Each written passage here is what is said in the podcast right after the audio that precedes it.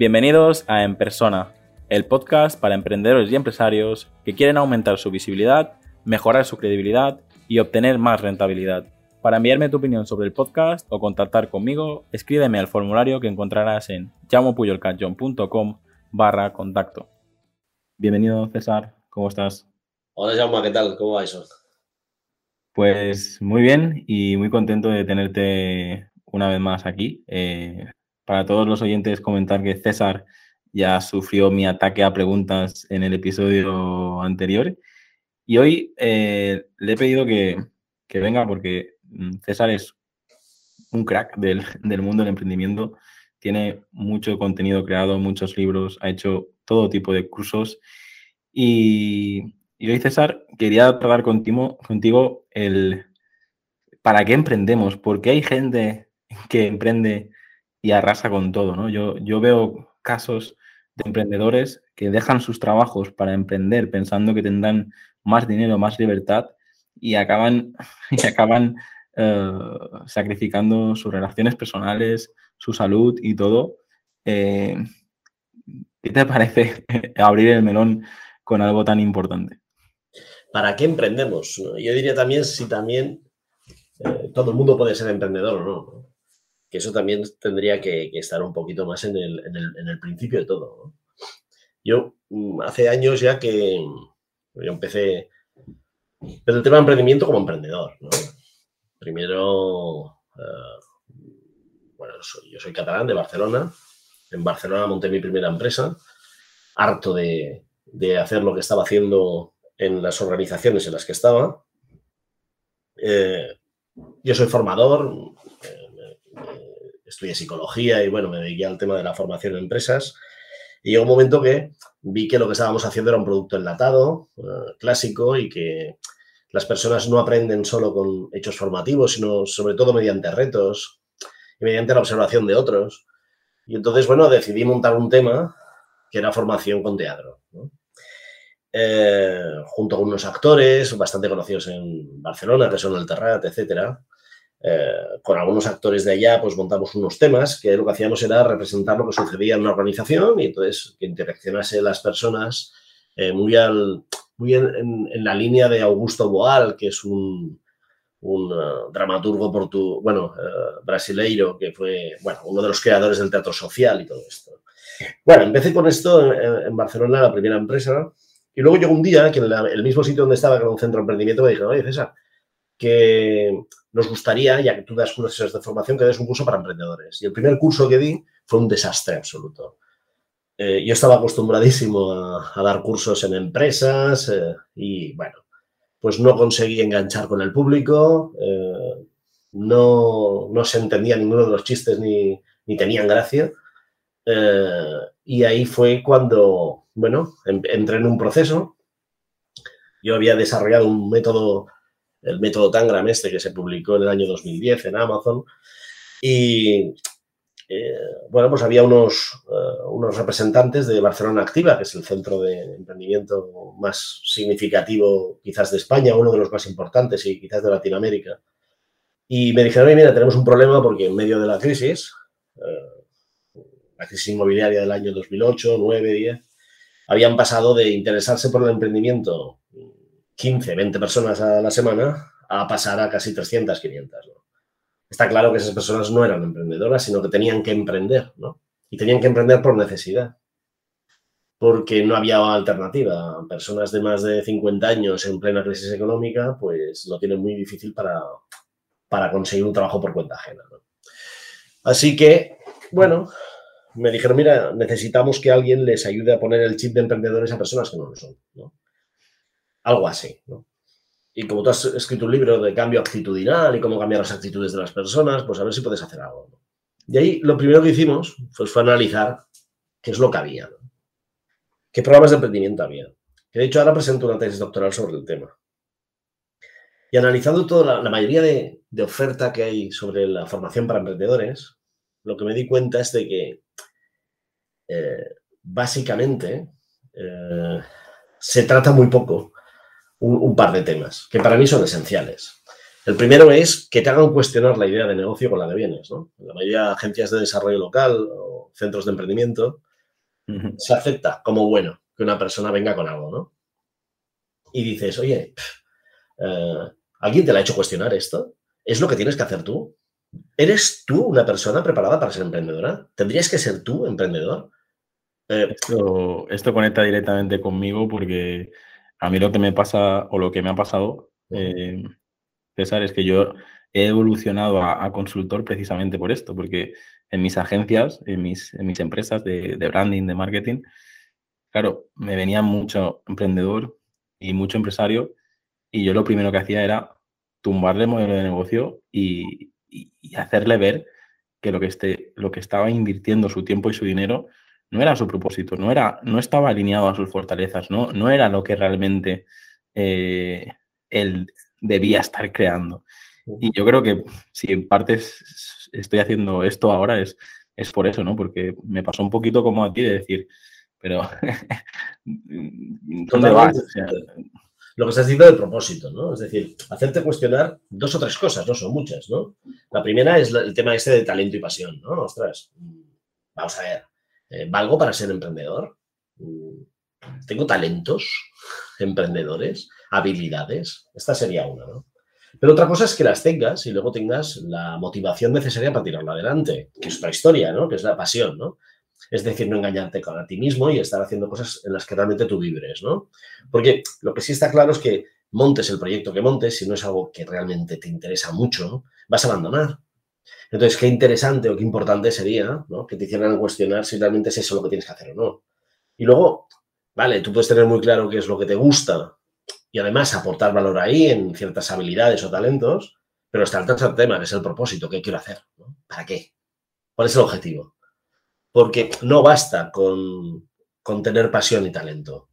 Tenemos que meterle objetivos y metas a nuestros sueños, porque si no, no, no, arrancan. ¿no? Pero estos, estos elementos que dices, oye, pues son fundamentales, que además en la tesis doctoral yo una de las cosas que hago es decir, bueno, en vez de preguntar, como hacen la mayoría de, de tesis, que claro, como, la, como el ejemplo muestral es más fácil estudiar a estudiantes de las universidades, pues se basan más en las opiniones de los estudiantes. Pero es que a mí estas no me sirven. Lo que me servía a mí era la opinión de los empresarios de éxito. Es decir, de los que han conseguido hacer mucho dinero. Entonces, cuando les preguntaba a estas personas, que además ya tenían todos una edad de más de 40, por ahí, ¿sí? Todos me decían dos o tres cosas, ¿no?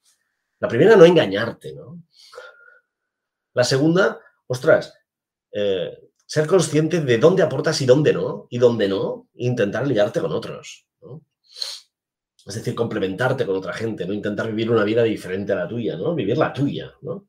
Y luego el tener, eh, sobre todo esto, ¿no? Propósito, determinación ante hacer las cosas, ¿no? Es decir, que habían como dos conceptos, determinación y autoconocimiento, muy esenciales para toda la gente que ha hecho dinero. Y entonces me fui a ver bueno, en, todos los programas de emprendimiento que hay, tanto de agencias públicas como empresas privadas, universidades, centros de negocio, escuelas de negocios muy conocidas, ¿cuánto tiempo dedicaban a esto? ¿Qué es lo que significativamente te están diciendo las personas que han hecho dinero, no los que dicen que les gustaría hacerlo, y no los que te dicen, te dan clases cuando aún ni siquiera lo han conseguido ellos, sino los que realmente han hecho dinero. Tendría que fundamentarse en eso si queremos hacer algo, ¿no? Bueno, pues ah, el análisis de mi tesis lleva a que menos del 0,3% de los contenidos de los programas de formación en emprendimiento, y siendo muy bondadosos, hablan en algún momento de autoconocimiento. Entonces, bueno, ¿qué están formando y qué estamos haciendo las agencias de desarrollo local? Y otra pregunta, ¿por qué España es uno de los países que tiene una de las tasas de mortandad más altas de las empresas? comparado con otros países del norte de Europa. Bueno, pues a lo mejor también tiene que ver, fíjate, qué curioso, que Finlandia es uno del que tiene la tasa más baja y España uno más alta. Qué curioso. Cuando el modelo educativo finlandés se basa en el autoconocimiento y el español no. Pues claro, yo creo que al final estamos hablando de temas así. Entonces, si ya partimos de eso y ni siquiera hacemos cuestionar, pero claro, ¿quién va a hacer cuestionar sobre, sobre esto eh, a alguien cuando esa misma persona ni siquiera eh, ha sido cuestionada en su momento. Es decir, y, está bien, porque al final podemos llegar a consensos de sobre las cosas que se podría hacer, pero luego están los que las tendrían que hacer. Y eso es una generación que tiene que aprender a hacer cosas, ¿no? En las que yo todavía, y como profe de universidad, veo que los alumnos y mis alumnas que llegan a la universidad, eh, Pues lo veo, ¿no? Lo veo que todavía son eh, cautivos de un sistema educativo centrado en la corrección de las debilidades y no en el desarrollo de las potencialidades. Y ese es para mí el gran problema, ¿no? Es decir, no construimos sobre nuestras potencialidades y puntos fuertes, sino sobre nuestras debilidades, ¿no? Fíjate qué curioso eso, el DAFO y el KAMA, ¿no? ¿No? Eh, ostras, el, el, DAFO, ostras. Vamos a hacer un análisis de nuestro equipo y hacemos un DAFO. Esto lo, lo hacemos en todas las sociedades latinoamericanas, ¿no? El DAFO. Es decir, empezamos por las debilidades y las amenazas. Y si queda tiempo, hablamos de las fortalezas y las oportunidades. Bueno, eso tengo, eso creo que es más español, ¿eh, César? Porque es verdad que en, yo he visto estos últimos meses que mucha gente en Latinoamérica también lo pronuncia FODA y sí que le da la vuelta y lo hace más, más americano y, empieza hablando primero de fortalezas y oportunidades. Claro, porque ellos viven mucho más. Bueno, depende del país, ¿eh? pero México y Colombia, por ejemplo, viven mucho más de esto. Pero Argentina y Uruguay ven más del tema europeo, por ejemplo. Yo lo que me di cuenta, porque yo di, algunas formaciones de emprendimiento en Colombia, en su momento, en Medellín. Y lo que yo y en México luego también, en Cuernavaca. Pero lo que me, ha dado a mí la sensación más siempre es que, por ejemplo, aquí en España tenemos que explicar qué es el emprendimiento, porque los que eran emprendedores ya se fueron. Es decir, eh, la mayoría de personas emprendedoras que hay en Latinoamérica, muchas de ellas, son hijos o nietos de los emprendedores españoles que se fueron allá. Pero ¿qué se quedó aquí? Y nosotros somos una generación de funcionarios, de hijos de funcionarios. Y sol y playa. Claro, el emprendedor era ese hombre que cogía a su familia o esa mujer que cogía a toda la familia y se ponía en un carguero y llegaba a Buenos Aires con una mano delante y una detrás. Esos eran emprendedores. Y esos se fueron con la República, con, después con la dictadura, etcétera, tal, o por temas económicos, ¿no? Migración económica que hubo brutal. Pero ¿qué, nos, qué se quedó aquí? Pues los que estaban más acomodados, ¿no? Los que estaban más entre algodones, que no son precisamente emprendedores, ¿no?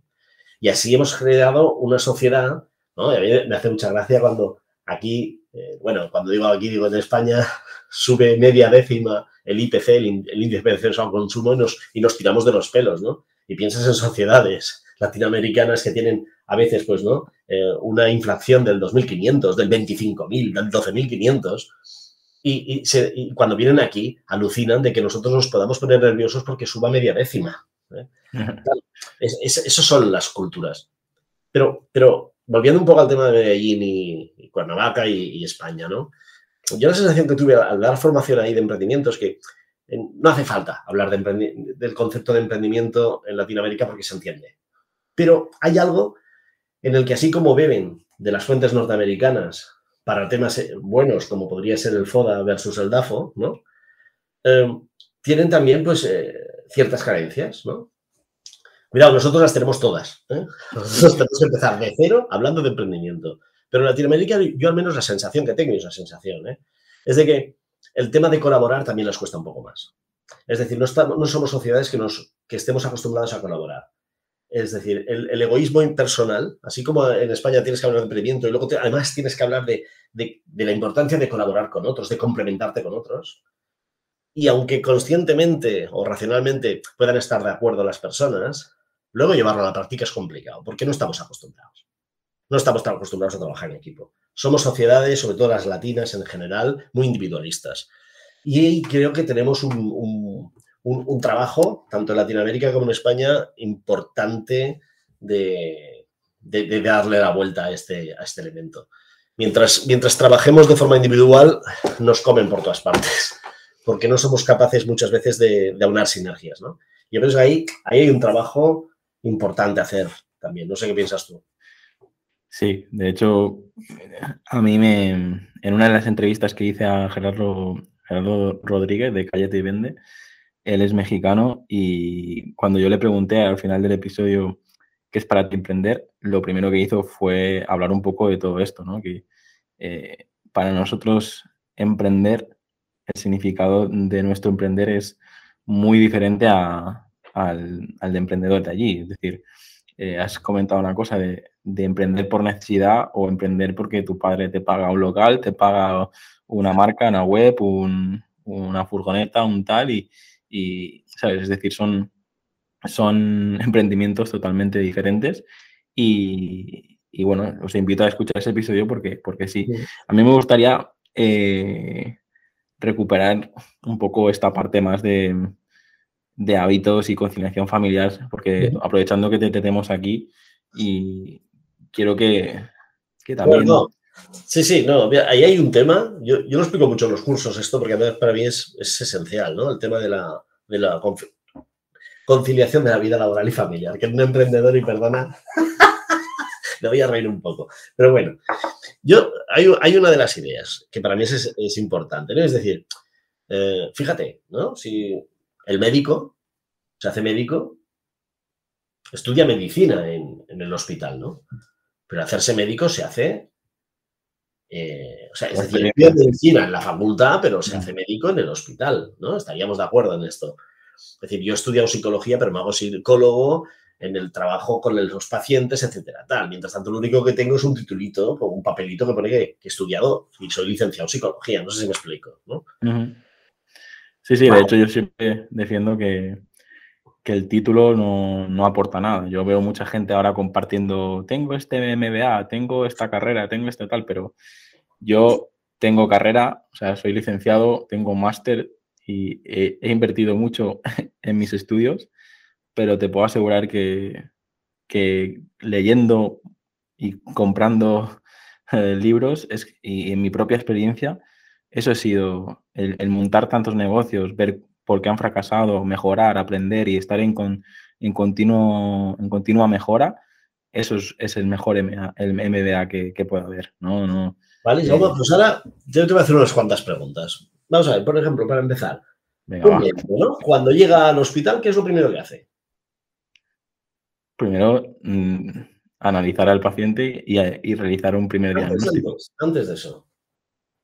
Lo primero, ¿Pero qué te refieres? ¿A, a, nivel trabajo o, con el paciente delante? Lo primero que hace una persona que es médico cuando llega al hospital. Pues poner la foto de su hija encima del escritorio y el título en la pared, supongo. Antes, antes. Ponerse la bata. Ah, sí, vale, vale. Qué tontería, ¿eh?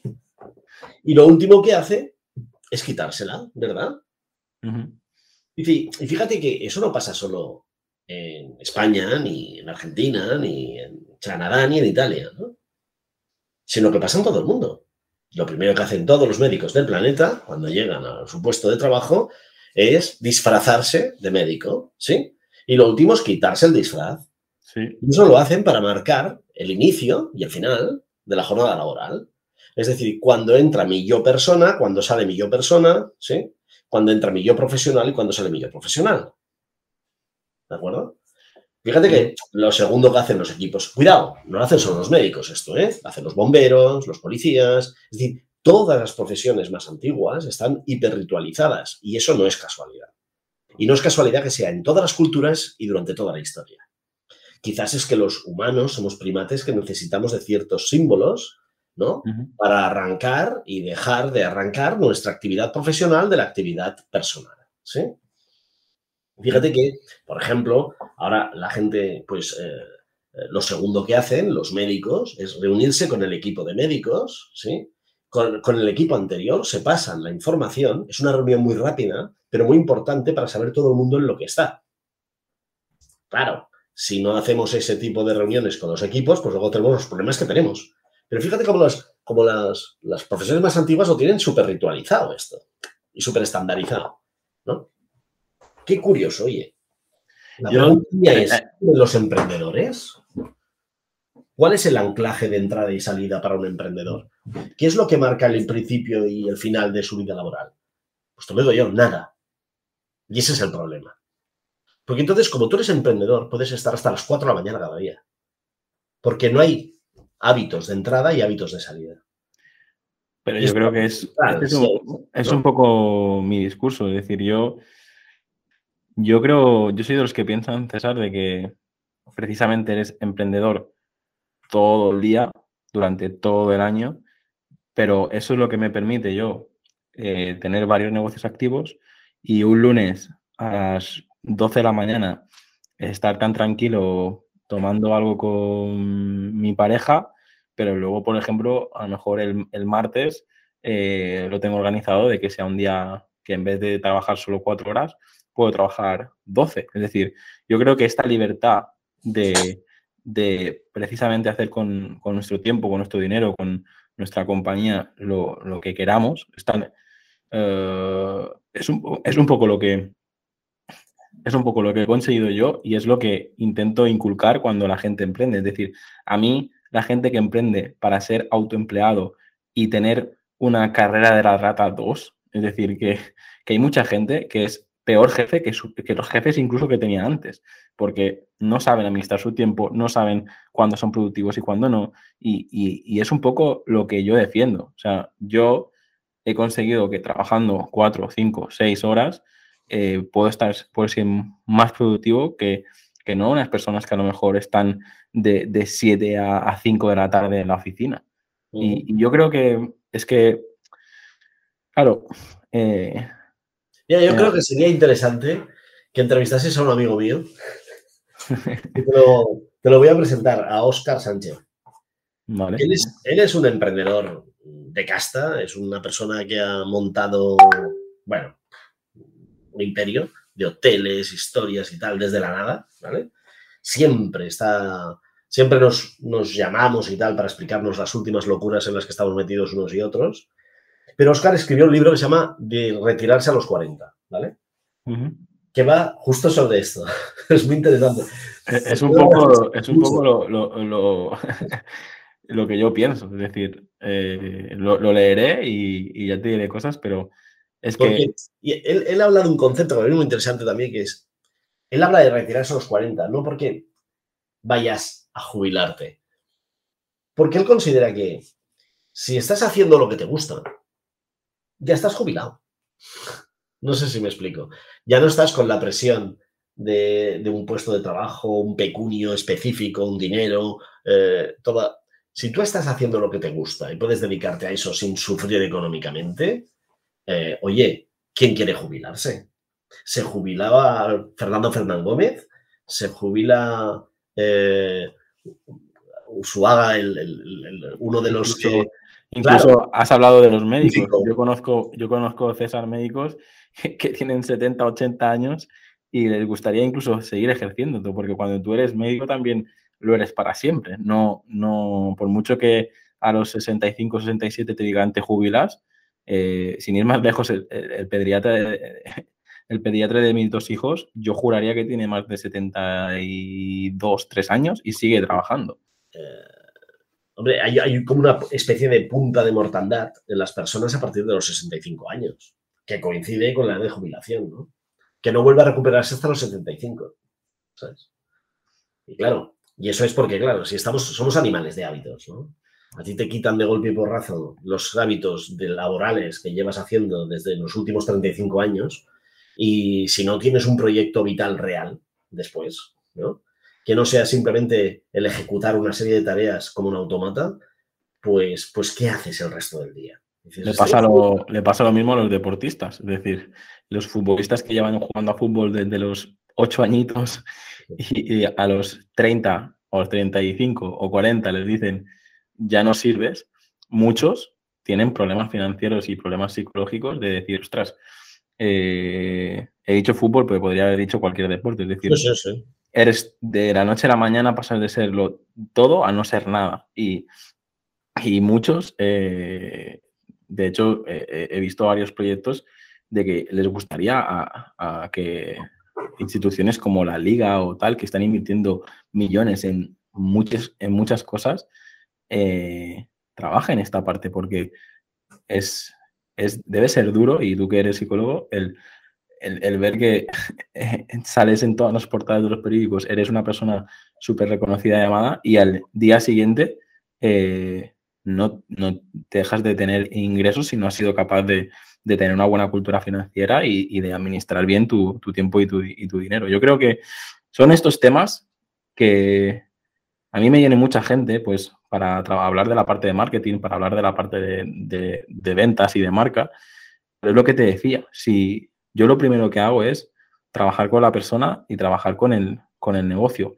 Si la persona, si la persona no, no tiene claro lo que está haciendo, si la persona no tiene claro el modelo de negocio y tal, puede dedicarle todas las horas del día que, que, se va a ir, no va a funcionar. Y también son elementos, eh, a ver, eh, son elementos que, eh, todos son casables unos con otros, además son importantes, ¿no? Pero fíjate, hay una parte inicial, ¿no? Que es decir, oye, ¿qué es lo que me mueve a mí? ¿Qué es lo que quiero hacer? ¿no? Punto número uno. Luego hay una parte que es, ostras, vale, de todo esto que me mueve y que yo quiero hacer y que ahora ya tengo más o menos claro, ostras, mm, ¿cómo lo materializo en algo que sea comprable por los demás, ¿no? La propuesta de valor, esta famosa. Luego, ostras, muy bien, ahora que ya tengo esto más o menos, ¿sí? Ahora voy a generar un modelo de negocio mínimamente que, que esto pueda transformarlo en una serie de dinero que me dé para vivir o para conseguir lo que yo quiero, ¿sí? Y luego viene el decir, vale, ahora que ya lo tengo todo esto, pues cuarto, cuarta fase, ¿no? Pues vamos a organizar un poco, planificar algunas actividades de la, ¿vale? A medio largo plazo para, empezar a generar un plan de acción. Esto tendría que ser la lógica. Y luego viene el arranque y el acompañamiento en, los primeros momentos, que es muy complicado y que no se trata para nada en las agencias de desarrollo. O sea, ahí se deja la gente a la... ¿Ya tienes el plan de empresa? A la Dios. El problema, para mí, ¿cuál es? De que ni si las tres primeras fases se las ventilan. O sea, nos vamos directamente o a, hacer un canvas, directamente. Eh, algunas ideas sobre creatividad alucinantes de gente que yo creo que no ha montado una empresa en su vida, ¿vale? Para ver si se, nos ocurren ideas. No, no va así el tema. Y eso sin, sin, ayudar a, indagar a la persona si realmente es lo que tiene que hacer o no. Eso, eso no interesa. Y muchas veces ni siquiera nada de esto, esto ya es ciencia ficción, sino que nos vamos directamente al plan de empresa. O sea, te pasas un plan de empresa, empiezas a escribirlo, sin haber hecho ningún tipo de reflexión. Yo creo que, hace falta un, replanteamiento general de lo que se está haciendo a nivel de emprendimiento, con personas que tengan mínimamente un poco las ideas claras eh, sobre qué es una empresa, cómo se monta una empresa y qué, factores críticos son los necesarios para montar una empresa, y no tanto sobre, eh, no sé, pues ideas eh, gratuitas muchas veces, ¿no? Sobre lo que es una empresa y por dónde podría tirar. Creo que aquí hace falta un... Y, lo que comentabas de la conciliación de la vida laboral y familiar, yo creo que es un, trabajo a realizar. Estamos todavía en pañales en todo esto. Es decir, porque lo que estás comentando tú es cierto, pero cuando tienes críos, etcétera, tal, y hay otras personas que dependen de ti, tienes que organizarte de alguna forma, ¿no? Precisamente en esa situación estoy yo. Yo tengo un hijo de tres años y una de tres meses. y, mi discurso es ese, es decir, a día de hoy, César, yo tengo eh, seis, negocios activos, eh, tres SLs, una CD, autónomo, tal, tal, y puedo, y se puede. Lo que pasa es que es un cambio, es un cambio a nivel mm, de mentalidad y un cambio a nivel de, de actitud y de prioridades y, si no tienes muy claro toda esa parte, es, es, imposible. O sea, si tú no estás bien, tus negocios no, están bien. Y yo creo que, César, que lo, que va a tocar es eh, volver de, volverte a invitar para, tratar muchos temas, porque yo creo que hay temas que coincidimos, que coincidimos muchísimo y hay otros temas que darían para, para debate. Yo porque hablabas del plan de empresa. Eh, y hablabas de retirarte a los 40. Yo, yo tengo clarísimo, a día de hoy tengo 31 años y llevo montando proyectos y negocios desde los 18. Yo sé que de aquí a los 40 años voy a montar más de 30 negocios y ya llevo mm, más de una docena, ¿vale? Pero ¿qué hago? Eh, un español no se permite fracasar. Eh, yo sé que si a los tres meses el negocio no funciona, lo cierro y empiezo otro. Es decir, no, mm, no hay ese, ese vínculo que existe en, muchas, en muchas empresas de, de hundirse con el barco, ¿sabes? Mm, yo creo que, no sé si estás de acuerdo, pero creo que te, voy a hacer aquí uh, colaborador habitual del podcast porque es verdad que hay, hay muchos temas que la gente todavía no, Tendremos que seguir hablando, porque hablando de conciliación laboral y familiar, tengo que ir a buscarme a mi hija. por eso, por eso. Yo creo, quiero agradecerte tu tiempo y si te parece, utiliza el último minuto de, para, hablar un poco dónde la gente puede encontrar un poquito más de información de ti o dónde puede adquirir todos estos libros o cursos que, has tratado. Eh, y si te parece, volveremos a hablar para, para intentar dar un poco de luz, porque hoy estamos abriendo un melón muy grande, pero creo que podríamos intentar eh, hacer como unos episodios más los pasos que debes seguir para, para, que esto no te ocurra, ¿no? Así que si te parece, mm, el último minuto le dedicas a, a, a decir qué redes sociales usas, eh, dónde, cuál es tu web y tal, y nos vemos a ver, no sé cuándo, pero nos volveremos a ver. Venga, pues bueno, yo, eh, a ver, yo los libros que he escrito están en Amazon, los cuatro libros. Bueno, he escrito unos cuantos más, pero que estén en Amazon están los cuatro y sobre todo en temas de emprendimiento, ¿no? Que es el Prepárate para emprender, yo creo que es el más interesante. Y luego está el de Coworking, Compartir para Crecer, que fue el... Bueno, tuve la suerte de escribir el primer libro sobre, sobre espacios de coworking que se escribió en castellano, ¿no? Eh, y ahí siento un poco también las bases de lo que tendría que ser, de cómo utilizar un espacio de coworking para hacer otras cosas, ¿no? Para, para, para potenciarlo. Y por otra parte, el Prepárate para Emprender, que es, un, es, eh, el resumen de esta formación que empecé a desarrollar hace ya unos 15 años más o menos en Barcelona Activa y que lleva más de ciento y pico ediciones, no solo en Barcelona, sino, bueno, con todas sus derivadas que se han hecho en Palma Activa, en el IFOC, en Guadalajara, en México, en Colombia, en Barcelona, en distintas en Vilafranca del PND, yo qué sé, mil sitios, ¿no? Eh, luego, donde me pueden encontrar a mí, más o menos, hay tengo una, web que es cesarllorente.com, pero digamos que mi, principal empresa, que es Motivapedia, es donde yo intento pues estar un poco más activo y sobre todo en LinkedIn, ¿no? En LinkedIn se pone César Llorente López, yo siempre pongo el López porque quiero visibilizar que mi madre existe, no, no, existe. Ya somos dos, ya somos dos. Vale, me parece que esto es, ¿no? El, único apellido. Lo que pasa es que al final, bueno, pues eh, sobre todo las webs anglosajonas, pues le pongo un guion, ¿eh? Llorente López, para, para que no me hagan desaparecer y si no sea solo el López, que también me pasa, ¿no?